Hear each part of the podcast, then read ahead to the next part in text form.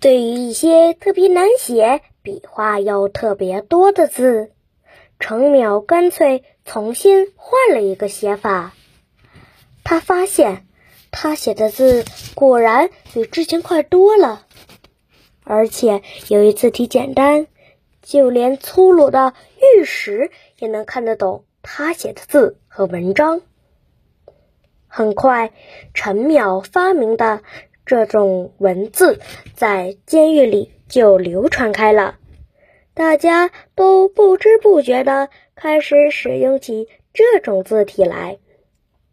后来呢，秦始皇竟然也听说了这件事儿，对陈淼是非常的欣赏，便把他从监狱里放了出来，而且还把他称之为了御史。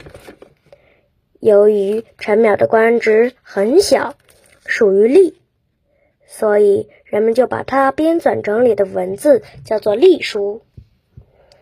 隶书潮流在东汉时期达到顶峰，蔡邕就擅长写隶书，有“蔡邕书古，气洞达，爽爽有神力”之誉。他还开创了飞白体。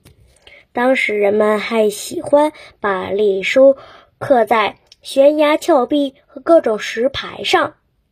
流传下来的有名的隶书石碑有史臣碑、曹全碑、张骞碑等等等等。